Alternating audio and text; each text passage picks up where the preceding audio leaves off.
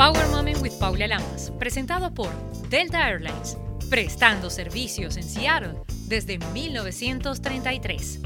El vuelo inaugural despegó desde Point Field como Northwest Airways, que finalmente se convirtió en Northwest Airlines, volando de Spokane a Seattle y de regreso a Spokane sin pasajeros. El servicio inicial con pasajeros a bordo fue una ruta de Tacoma, Seattle, Wenatchee, Spokane, con capacidad para 7 pasajeros. Junto a Amelia Earhart, Northwest fue pionera de la ruta transcontinental del norte, el primer servicio directo en la parte superior del Medio Oeste hasta el Pacífico Noroeste, es decir, desde Nueva York hasta Seattle. Hoy, 50 años después, Delta continúa operando en Seattle con más de 150 vuelos a más de 50 destinos. En el episodio de hoy de Power Moment. Pues sí, Satanic Hispanics es una antología, la primera antología en la historia de terror latina, que es toda latina, de todas las voces diferentes latinas. Tenemos de Argentina, yo de México, de Cuba, también Mexican American, de Estados Unidos. Es totalmente, ahora que estamos hablando tú y yo de cosas con authenticity, cosas diferentes, es totalmente esta antología rompió todos los borders, amiga. mucha gente piensa, si eres latino, ah, todos son mexicanos. No, así no es. Queríamos pues contar historias de terror que representan súper bien diferentes partes de Latinoamérica. Estoy vendiendo todo mi arte con un agradecimiento de que lo estoy vendiendo hasta mitad de precio de lo que me queda. Vienen muchísimas cosas. Voy hacer clases particulares y, en grupo. Y bueno, y que sean unos grandes artistas y que no solo pinten lienzos, sino que prepararlo para, para ser muralistas también. Estás escuchando Power Moment con Paula Lamas. Nuestro momento poderoso de hoy tiene dos invitados maravillosos para celebrar el comienzo de la herencia hispana. Qué mejor que una cineasta mexicana y un artista plástico venezolano. Pero antes, comenzamos con las tres positivas del día. Rápidamente les cuento que Tori Helvey, un ingeniero de Noruega con una gran pasión por la velocidad, decidió comenzar un proyecto, colocarle el motor de un Corvette a un pequeño bote. El resultado, ya se lo pueden imaginar, a toda velocidad, fue increíble. Por otra parte, la valiosa obra de Vincent van Gogh, conocida como Jardín Primaveral o El Jardín de la Casa Parroquial de Nuenen en Primavera, fue robado en medio de la noche del 2020 y tras tres años la devolvieron de manera espectacular a un experto de arte neerlandés dentro de una bolsa de Ikea. A pesar de que el cuadro sufrió rayones durante el robo y el traslado, se cree que son reparables. Y por último, en México existe una escuela que busca preservar la tradición de la música del mariachi en Jalisco, donde se aprende desde la infancia los acordes, desde 1994. Y han formado en Cocula la nueva generación de los mejores artistas que engalana la música que le da la identidad a México. El mariachi es patrimonio cultural inmaterial de la humanidad declarado por la UNESCO. Entrando en materia, hoy hablaremos de Satanic Hispanics, una antología de terror que se distingue por unir a cinco directores latinos, maestro argentino Demian Rugna, el director cubano Eduardo Sánchez, responsable de la ya legendaria The Blair Witch Project, el argentino Alejandro Brugués y, por último pero no menos importante, la mexicana Gigi Saúl Guerrero, a quien se le conoce como la muñeca del terror, con quien tendremos el honor de hablar hoy de esta joya cinematográfica latina y su carrera como una de las pocas mujeres en la industria del terror. Además, esta antología de terror cuenta con elenco que brilla por sí solo, que incluye a Patricia Velázquez, Hemki Madera y Jacob Vargas, por mencionar algunos. Pero como les había comentado al principio, son dos invitados de lujo. Cesa Stencil es la marca que identifica al artista venezolano Alex Siniscalchi. Sus obras son su medio de expresión, las cuales van cargadas de mensajes globales, la mezcla de lo urbano con elementos antropológicos, imágenes llenas de contenido para hacernos reflexionar como sociedad. Este artista ha expuesto en Colombia, Ecuador, Perú, Argentina, Chile, México, España, Francia, Holanda y en diferentes ciudades de Estados Unidos. Hoy está con nosotros para dejarnos saber una gran oportunidad asequible por cierto, de poder tener una de sus obras y de absorber sus conocimientos artísticos para convertirnos en un pintor o muralista.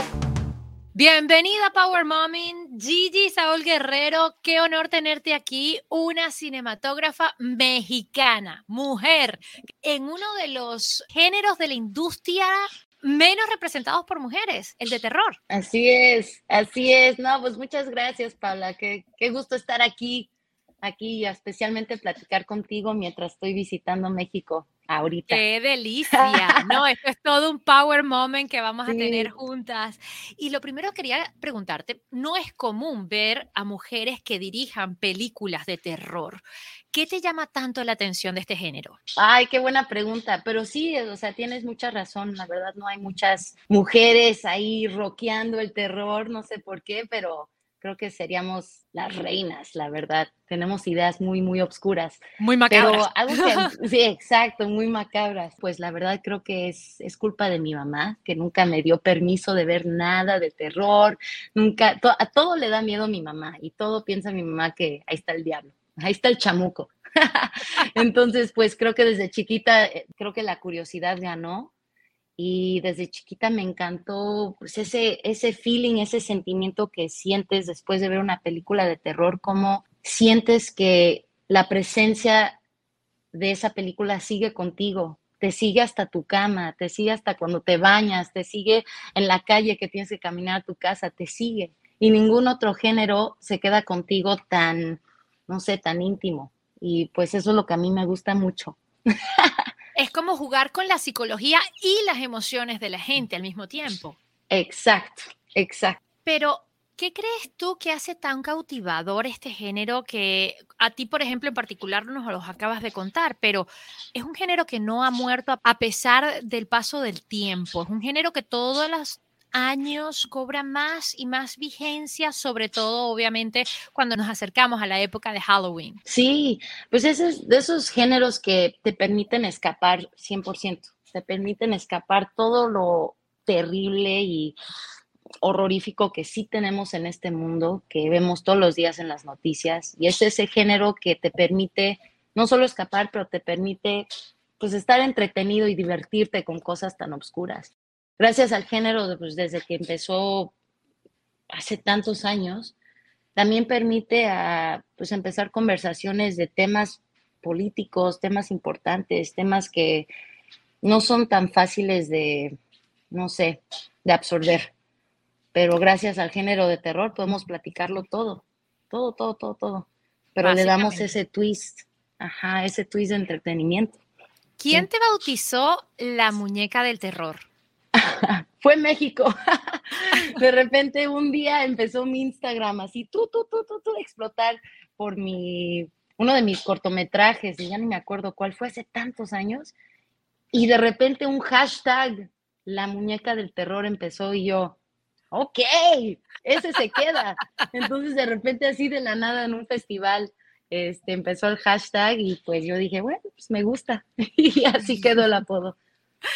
Ahora, ya siendo y coronada como la muñeca del terror, y después de tantos años, ¿cuál crees que ha sido el obstáculo más complicado que has tenido que superar en una industria dominada por hombres?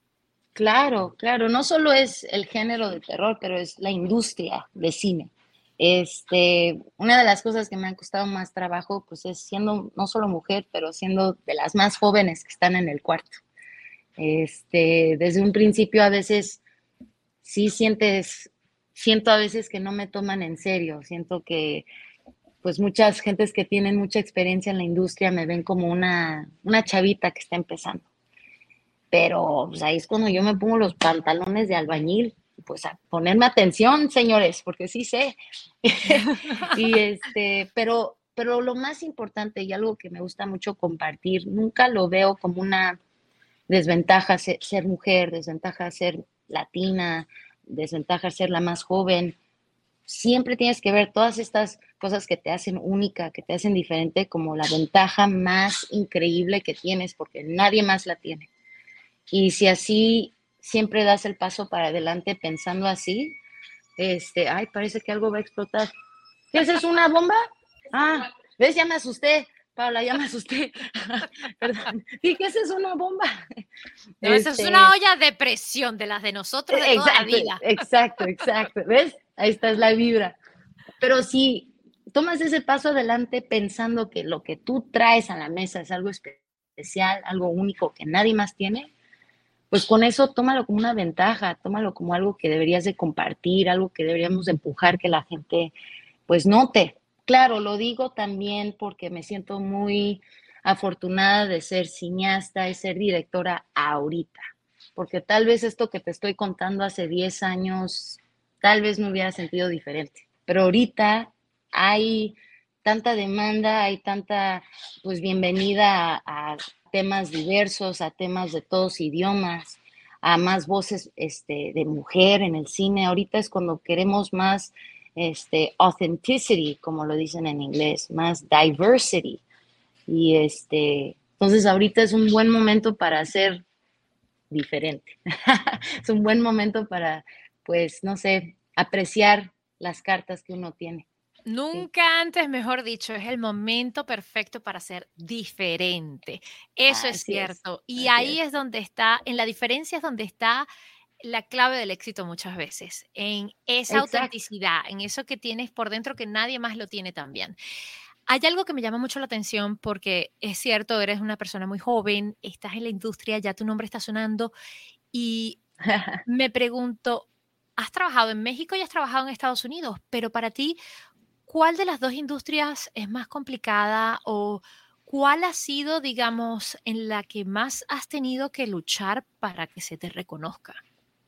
Sí, no, pues es, es muy buena pregunta porque hasta puedo comparar ya varios lugares. Puedo comparar trabajando en Canadá, Estados Unidos, México y Colombia. Entonces ya, ya tengo hasta más lugares para comparar y, y al final del día algo que siento que ni es, ni es el país, casi siempre es pues el tipo de gente.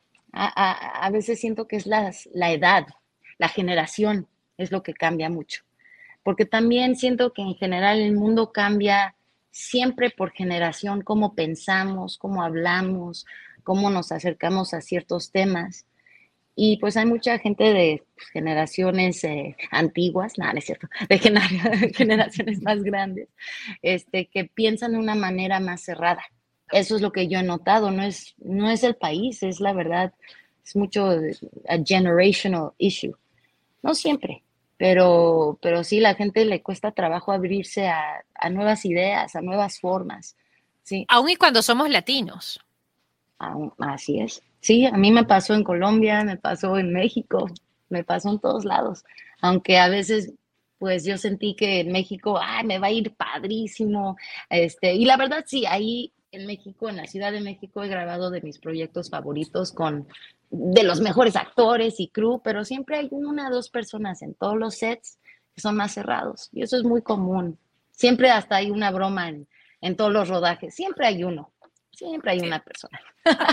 siempre. Pero creo que eso es en, eh, en todo, en todas las industrias. Siempre hay alguien que piensa de una manera más old school. Exactamente. Pero hay un proyecto que no es para nada old school, o podríamos decir que combina esa nostalgia del pasado con un super aire fresco y renovador, que es un proyecto que está prácticamente en las salas de cines ya, que todos pueden disfrutar, Satanic Hispanics. Cuéntanos cómo caes tú en esta catarata de historias que se combinan. Ay, qué padre que lo mencionas. Muchas gracias. Pues sí, Satanic Hispanics es una antología, la primera antología en la historia de terror latina, que es toda latina, de todas las voces diferentes latinas. Tenemos de Argentina, yo de México, de Cuba, también Mexican American, de Estados Unidos. Es totalmente, ahora que estamos hablando tú y yo de cosas con authenticity, cosas diferentes esto totalmente, esta antología rompió todos los borders, amiga. Esta antología, nosotros los directores quisimos hacer algo pues a sabor latino. También porque mucha gente piensa, si eres latino, ah, todos son mexicanos. No, así no es. Si eres latino, tenemos de todo sabor, de todo sabor en Latinoamérica. Y de diferentes dialectos, idiomas, comida. Entonces, las culturas son diferentes y queríamos pues contar historias de terror que representan súper bien diferentes partes de Latinoamérica. Y está espectacular. Satanic es una Es preciosa en el sentido que está súper limpia, eh, no tiene nada que envidiarle a Hollywood, honestamente, y eso me capturó porque digo, está de una calidad como no las merecemos, como lo podemos hacer y como lo trabajamos también. ¿A quién se le ocurrió la idea? ¿Esto fue bajo una noche de copas, una noche loca? ¿Cómo dijeron? La verdad, así fue. Me cuentan siempre los dos, los dos directores que fueron productores de la antología, Mike Méndez y Alejandro Burgués, estaban cotorreando, estaban totalmente platicando de, de, ay, que deberíamos hacer esto y lo otro, y platicaron en general, pues, que estaban cansados de contar las mismas típicas historias latinas como directores. ¿Qué historias de narcos? ¿Qué historias de latinos en la cárcel? Lo mismo. Y ya están muy cansados. Entonces de repente Alejandro con su copita le dijo a Mike, ¿y qué tal una antología de terror solo latinos que se llame Satanic Hispanics? Y que fue broma, totalmente una broma. Wow. a Mike le, encantó la, la idea y dijo, oye, no, sí, vamos a hacer. Y él, no, no, no, es broma, es broma. Y no, ya, vamos a hablarle a nuestros directores favoritos. y de repente así pasó, me llegó a mí un texto, al otro amigo de Mian, a Eduardo Sánchez, a todos nos llegó el texto de Satanic Hispanics, ¿qué les parece? Y yo con ese título dije que sí y ni sabía por qué me textearon. y mi segunda, sí, y mi segunda pregunta fue, ¿y tú cómo tienes mi número? Entonces, este, estuvo, estuvo padrísimo. Y de ahí algo que me gusta mucho compartir es que todas las antologías siempre es, bueno, aquí está tu presupuesto y nos vemos cuando termines de robar. Pero lo diferente de esta antología es que colaboramos juntos para que el segmento que conecta a las cinco historias esté súper bien conectada a todas para que pues sea una antología que une a todos. No solo es, mira, aquí está una película de cinco cortos y a ver si te gusta. Esta película totalmente une a todos los directores de una manera tan divertida, tan sabrosa, y, pues estoy muy emocionada, muy emocionada. Satanic Hispanics.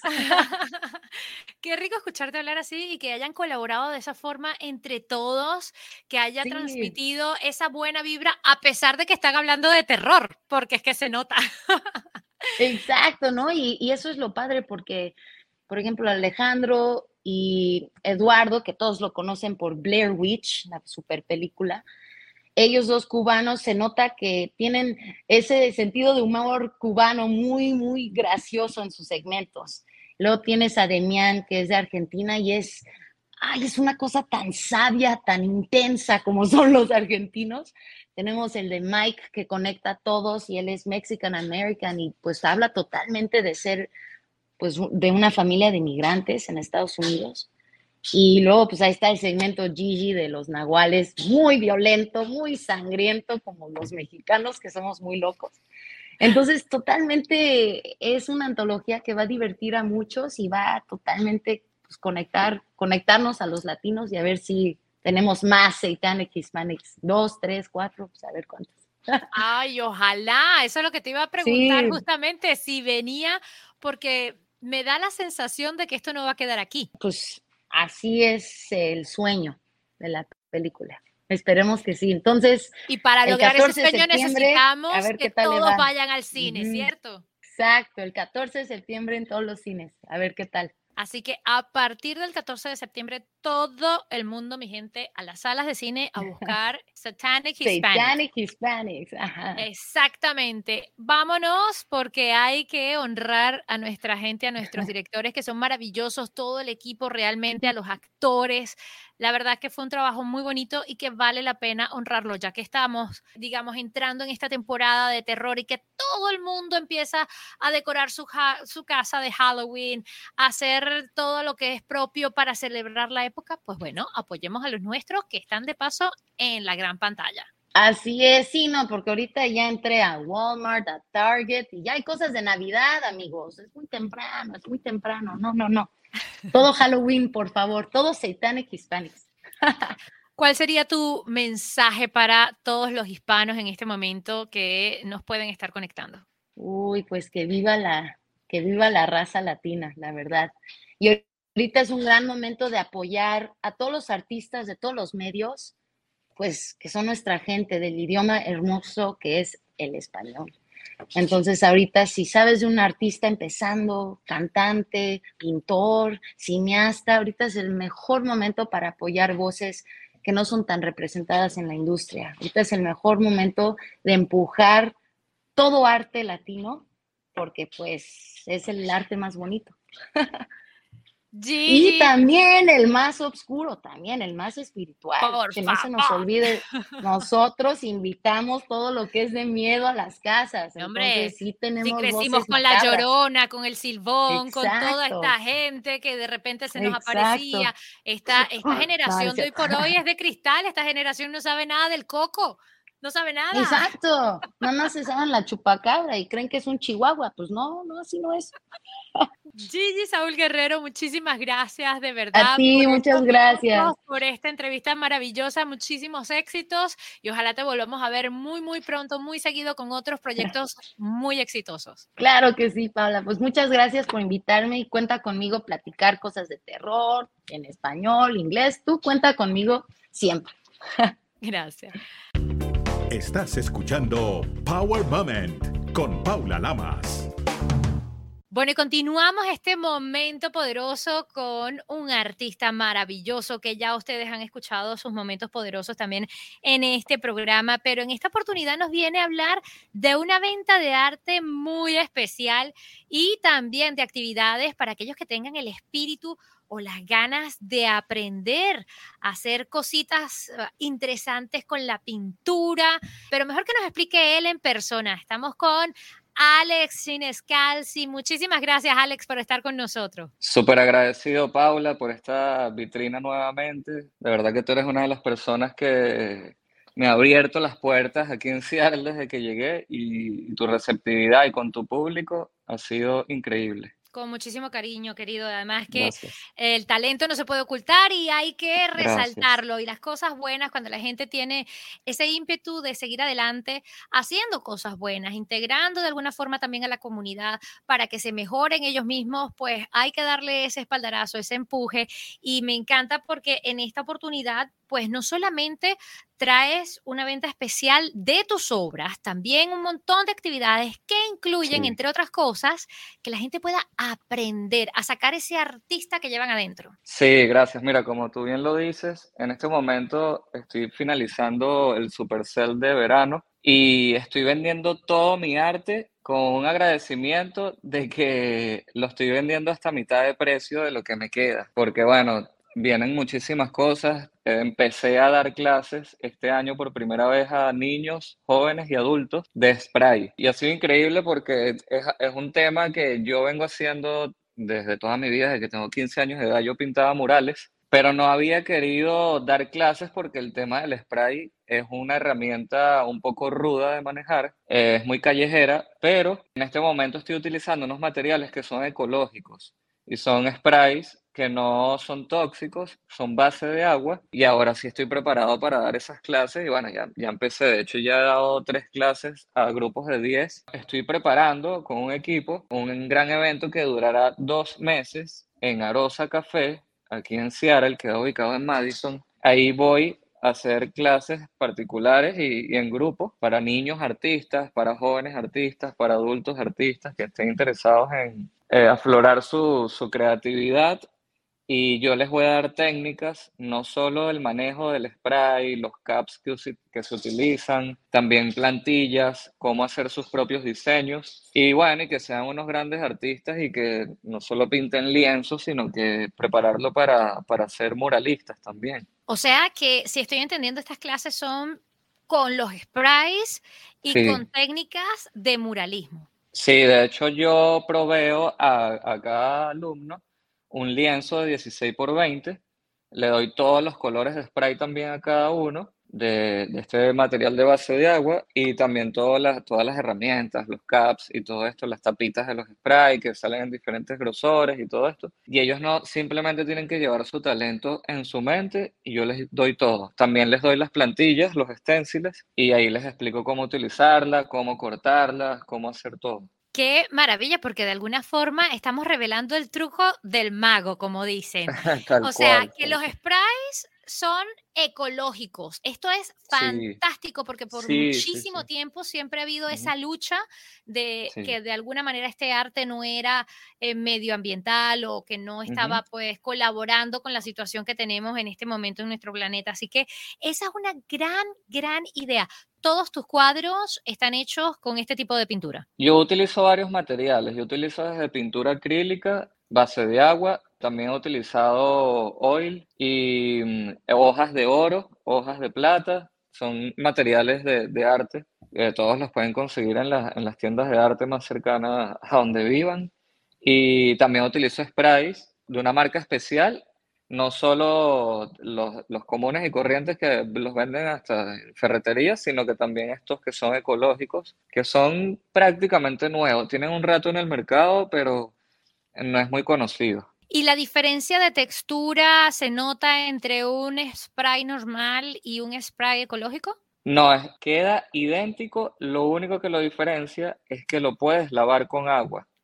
O sea, por ejemplo, si tú pintas con, un spray convencional en una pared, en interiores o exteriores, llueve y no se cae, pero en cambio pintas con este material ecológico, base de agua, y lo pintas interiores o exteriores, y si llueve, se cae. O si le pasas un trapo mojado, se va a caer. Esa es la diferencia. eventualmente si te equivocas, pues puedes borrar. Y lo puedes borrar también, exactamente. Eso es lo bueno de este, que es como a muchos de los jóvenes les encantaría pintar murales o pintar con spray porque es algo que vemos desde pequeños en las calles de cada ciudad.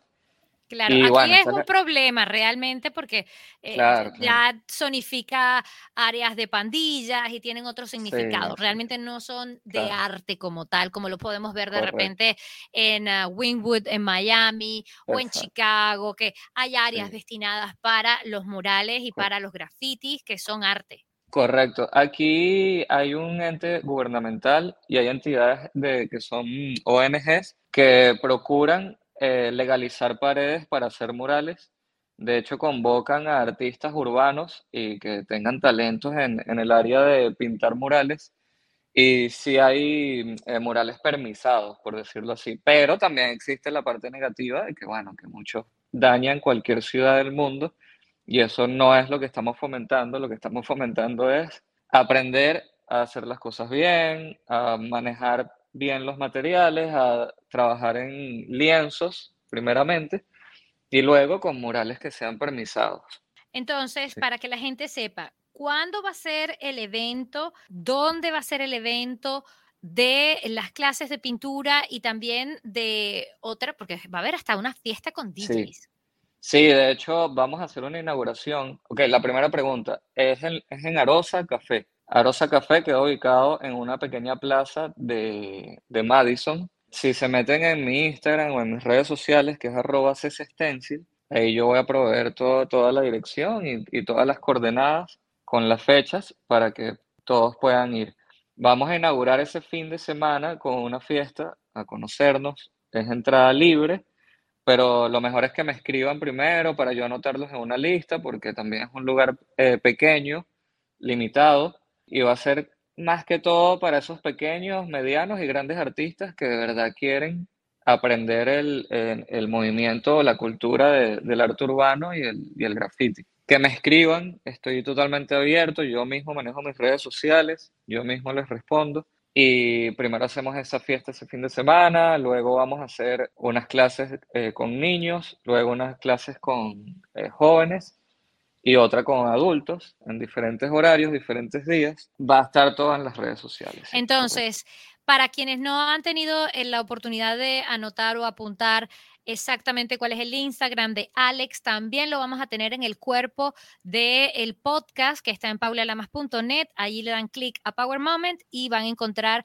el texto. En el texto van a estar las redes sociales de Alex, su página web, así que ahí van a poder eh, estar en contacto contigo y tener la fecha que es el 2 de octubre, repetimos, en Arosa Café, cerca de la Plaza de Madison. Allí eh, se va a comenzar esta edición de dos meses de eventos que vas a estar realizando cosas diferentes, clases y por supuesto para quienes estén interesados en la venta o en la compra, en este caso, de eh, tus obras de arte, pues también te pueden contactar por tus redes sociales, en este caso el Instagram. Correcto. Muchísimas gracias, Paula.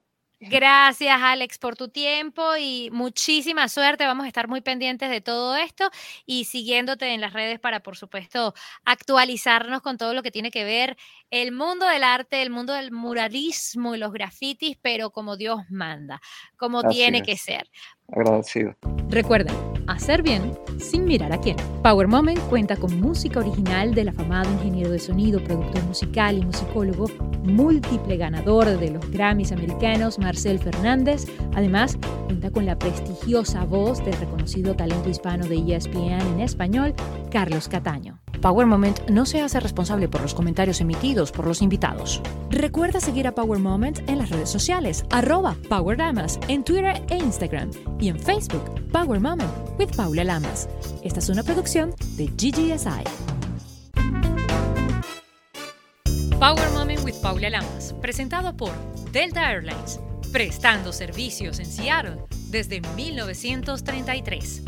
El vuelo inaugural despegó desde Boeing Field como Northwest Airways, que finalmente se convirtió en Northwest Airlines, volando de Spokane a Seattle y de regreso a Spokane sin pasajeros. El servicio inicial con pasajeros a bordo fue una ruta de Tacoma, Seattle, Wenatchee, Spokane, con capacidad para 7 pasajeros. Junto a Amelia Earhart, Northwest fue pionera de la ruta transcontinental del norte, el primer servicio directo en la parte superior del Medio Oeste hasta el Pacífico Noroeste, es decir, desde Nueva York hasta Seattle. Hoy, 50 años después, Delta continúa operando en Seattle con más de 150 vuelos a más de 50 destinos.